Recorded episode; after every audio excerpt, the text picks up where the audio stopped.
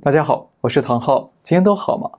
美国大选的攻防战还在如火如荼的展开，那现在又有了相当诡谲、相当重磅的最新进展，所以今天我们要继续跟大家来聊两个重点话题。第一，川普掌握关键服务器，极左派阵营惊慌。第二，透视左派政变，舆论夺权五部曲。马上来看第一个重点话题一：川普掌握关键服务器，极左派阵营惊慌。大家知道，自从大选投票日以来啊，各式各样的选举舞弊传闻与疑点呢，就不断的在全美各地传出。但是，到底哪些疑点是可信、有证据的？那哪些是缺乏证据的传言呢？一直没有定论，也从而让左派媒体啊一再宣称这些指控都是毫无根据。那在十一月十九号，川普律师团经过将近两周的调查取证，终于召开首次记者会。会中呢，汇整出了八项重要的选举舞弊指控，并且提出初步证据，向外界说明细节。那这八项指控包括了：第一，监票员被阻止观看邮寄选票的开票，有许多地区的邮寄选票啊，在开票时候呢，发生了共和党的监票员被阻止监票；第二，民主党辖区内出现了法律不平等。比方说，在宾州啊，在民主党主政的县呢，如果邮寄选票出现了瑕疵，是允许修补的；但是呢，在共和党主政的县里啊，就不允许修补选票，造成了法律不平等的现象。第三，选民已经被投票，全国有多个摇摆州啊，都出现了选民呢反映他们去到投票所准备投票的时候，才被告知电脑记录显示了他们已经被别人投过票了。第四。更改选票收到的日期，某些地区啊出现官员要求下属呢把迟到的邮寄选票通通改为在十一月三号投票日之前抵达，那这些选票呢就不会变成无效票。第五，拜登选票被反复计票，在密歇根州呢有六十名证人指出拜登的选票被高速产出，他们还看见了一张选票在投票机里刷了两三次来增加拜登的得票数。第六，没有提前申请的缺席选票也被计算有效。在威斯康星州呢，邮寄选票必须由选民啊提前申请才能核发，那投票呢也才能有效。但是在当地啊，却有至少十万张选票没有事先申请，但是依然被认定是有效票。第七，统计票数比注册选民人数还要多。在密歇根州与威斯康星州呢，有大量选区出现了一种异常现象。就是选举最后计算出来的得票数据，竟然比当地的注册选民还要多。那换句话说，有假选民、假选票出现了。第八，外国投票系统干预美国大选。这次美国大选，许多地区使用了投票机，但是包括 Smartmatic、Dominion 这些公司呢，都是外国公司，导致美国的选票数据啊，要送到海外去计算。而且呢，这些公司背后还牵涉到委内瑞拉、古巴以及中共等等外部势力，而且许多地区的选票数据啊，都出现了拜登选票异常暴增。那除非有人通过电子系统进行人为的操作，否则呢，不可能增加这么多的选票。而川普本人也在记者会后两度提出了数据图表。指控威斯康星州与密歇根州的选票都在凌晨或清晨的时段出现异常暴增，也就是出现了扶摇直上的拜登曲线。那川普律师团表示，他们预计啊，在未来两周之内陆续完成起诉工作，到时候将有大量的证据送上法庭。但是为了保护证人不被骚扰，他们现在不能公布太多信息。不过，朱利安尼强调，他们光是在密歇根州就有。两百二十份证人宣誓的证词。那尽管川普阵营提出了许多证词，但是左派阵营呢，却依然全盘否认，这样批评这些指控都是毫无根据。甚至美联社还说，川普阵营的记者会是想用发狂的手段来推翻拜登的胜选。那说白了，左派阵营呢，完全拒绝川普阵营的一切指控或证据，只是一味的否认、嘲讽与辱骂。那至于左派阵营为什么要这样做呢？那这套手法背后有什么特别意义呢？我们稍后再跟大家解说。不过有一项非常重要的关键证据，却在这场记者会上被证实了。日前，美国众议员戈莫特向媒体透露，这次美国大选的选票数据是由 Dominion 公司送到海外，交给西班牙公司 Cytel 处理。他声称啊，美国陆军日前已经在德国法兰克福扣押了 Cytel 公司的服务器，掌握到了选举舞弊的关键证据。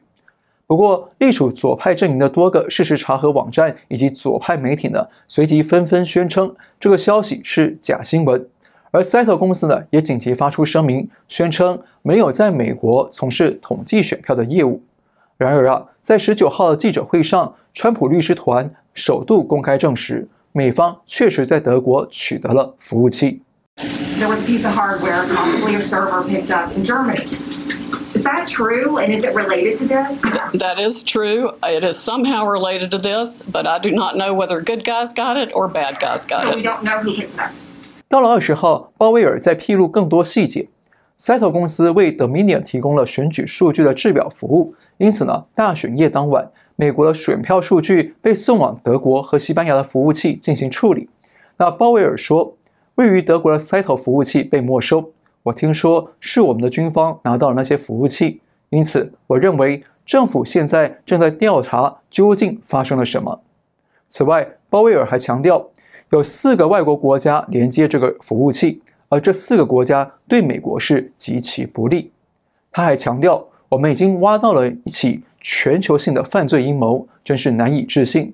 我们这只是撕破了冰山一角。好，说到这里哦，可能会有很多人质疑。，Cyto 是民营企业，那即便在德国真的有服务器的话，那美国军方在别人的领土上也无权采取军事行动。没错，这是很好的常识反应。不过呢，有专家针对这一点呢做了详细的说明。曾经担任美国中央情报局官员的国际反恐专家约翰逊 （Larry Johnson） 透露啊，他掌握到了情报与分析啊。他说呢，服务器其实是美军驻欧洲司令部从中情局驻在德国的机构里拿到的，那换句话说，不是美军进攻民营企业，而是美军到中情局的海外分部里取回来的。约翰逊还透露，这次美军拿到的服务器是中情局的服务器。那换句话说，中情局可能有人也参与了这次的选举政变，而且更惊人的内幕是，这项行动啊是高度机密行动，连中情局长和联邦调查局长都不知情。那大家请注意，我们在前几集节目里提到过，川普律师批评中情局和联邦调查局都知道投票机有问题，但是却装死不作为。那后来，川普每天的情报会议也不让中情局长哈斯珀尔参加了，而且川普也开除了国防部长埃斯珀，改由国家反恐中心主任米勒来代理国防部。而米勒随即成立了特种部队，并且要求直接向他个人进行汇报，不必通过现有的官方渠道。所以呢，从目前的种种迹象来研判呢、我们大概可以看到几个关键重点：第一，美军确实拿到了储存这次大选舞弊数据的关键服务器；第二，目前还不确定是好人或坏人控制着服务器；第三，中情局长、联邦调查局长可能都是华府旧势力人马；第四。中情局、联邦调查局可能都有人参与这次选举舞弊或选举政变。第五，川普阵营已经动用军方积极备战。另外，请大家注意，虽然 Dominion、Cytel 和 Smartmatic 等公司啊都发表声明说，宣称呢没有涉及舞弊，在德国没有服务器，但是呢，就在川普阵营的记者会后，十九号晚上，原本在宾州众议院有一场公听会，要让 Dominion 公司出面澄清，表达清白。结果呢，Dominion 却临阵脱逃，让议员不禁质疑说：如果他们没有什么可隐瞒的，为什么他们躲着不见我们呢？那多次宣称清白的 Dominion 为什么临阵脱逃？是跟德国服务器被美军查扣有关吗？我们还不得而知。不过呢，另一个特殊诡异现象也发生了，包括奥巴马、奥巴马夫人、希拉里、拜登夫人、索罗斯、欧普拉、加州州长纽森。CNN 主播泰伯以及罗斯柴尔德家族的后人大卫·罗斯柴尔德等人呢，他们在推特上的头像或者首页的照片都不约而同地换成了黑白照。那这个诡异现象引发网络热烈讨论。那这个现象是否也跟美军取得了德国服务器有关呢？我们一样不得而知。但是呢，这个讯号非比寻常。为什么呢？因为这些换成黑白照的名人们呢，都有一个共同的特点。就是反对川普，都是政治立场偏左派的人物，那么这批赫赫有名的政商名人一夕之间换成黑白照片，到底有什么特殊意义呢？那我个人推测啊，第一种可能，他们要对川普不愿认输表达不满，所以用黑白照片来表达悲伤。不过这帮人对川普不满啊，也不是一天两天了，应该呢没必要到这个时候才特意表达悲伤才对。那第二种可能呢？他们要发起网络抗争运动，来鼓励大家一起把头像换成黑白照，向川普表达抗议，来逼川普下台。不过呢，到我们截稿为止啊，也没有出现类似的诉求或呼吁。那第三种可能啊，这帮极左派势力在服务器证实被扣之后啊，发现政变时机可能败露，于是通过社交媒体发出暗号，准备发动 B 计划或者更多的计划。我想啊，这可能性啊是不能排除的。毕竟这一帮赫赫有名的大人物，横跨不同的领域，平常没有交集，但是却突然在短短时间之内，全部神秘的换成了黑白图像。那很可能意味着他们接收到了指令或者信号。只是这个 B 计划是什么？是更大规模的媒体战，还是群众抗争和骚乱？啊，或者是甚至是？更极端的暗杀或恐怖袭击呢？我们不得而知。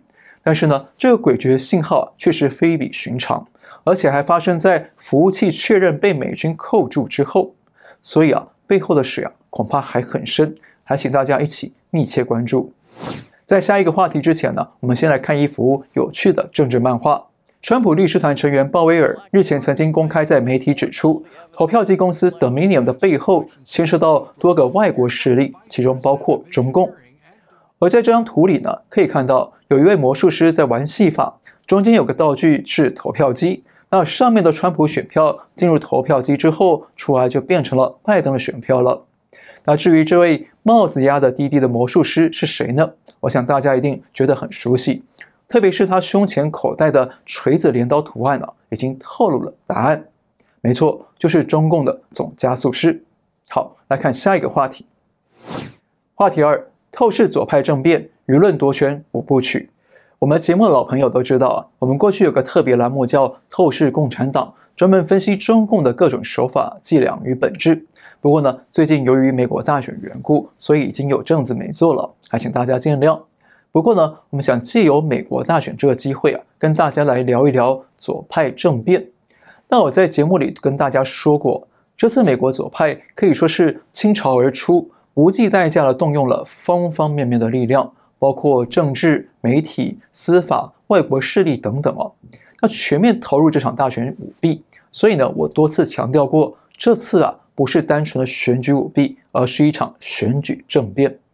那现在呢，我们先带大家来看我观察到的，在这次美国大选里，极左派势力在舆论阵地上发动了一套特殊战术，大致上呢有五个步骤，姑且把它叫做舆论夺权五部曲。那这五部曲呢，如果把每个步骤的英文名称啊的第一个字母拿出来放在一起，就变成一个三 D C R 模式。什么意思呢？第一个 D 是 Declare the winner。宣布赢家，先声夺人。这次大选在十一月三号举行，但是选举过程中出现了重重疑点与争议，不但有多个摇摆州突然停止计票，等恢复计票的时候，拜登的得票数就异常的暴增，扶摇直上。那川普也多次拿出数据图呢来质疑这一点，怀疑有人进行舞弊灌票。那接着各项披露选举舞弊的言论啊，证据啊也陆续浮现了。川普阵营也随即在各地提出了法律诉讼，但是美国几大主流媒体，也就是啊泛左派媒体们呢，却抢先在十一月七号就进行宣布拜登胜选，而拜登稍后也出面宣称自己成为总统当选人。然而，这些左派政客与左派媒体呢，完全无视大选开票还没开完，那选举诉讼还在进行，就抢先宣布拜登当选，为拜登封王加冕。那这种违反民主程序、违反法治的怪异举措，在美国政治史上是相当罕见、奇人疑窦的。即便隔天，联邦选举委员会主席就出面表示，选举中存在着舞弊行为，但是依然没有阻止左派宣称拜登胜选。就连在脸书、推特等社交媒体上，也都会自动进行言论审查，主动宣称拜登是美国大选的预测当选人。那换句话说，这第一部曲呢，就是要先声夺人，宣称拜登是赢家，再通过大众媒体、社交媒体等各种舆论渠道，铺天盖地的营造拜登胜选的氛围，来删除或屏蔽一切反对声音或者质疑声浪，试图通过一言堂的言论来建构拜登胜选、川普败选，在人民的脑海里啊，逐渐的坐实。第二部曲，也就是第二个 D 呢，是 Deny Everything。否认一切，否认到底。简单的说，就是否认一切指控与质疑，打死不承认。那大家也看到了，从大选当天开始呢，就传出了各式各样的质疑声浪与各式各样的舞弊疑点，包括了一个人收到多张选票、过世的人投票、非公民身份收到选票、有民众被投票等等啊，五花八门。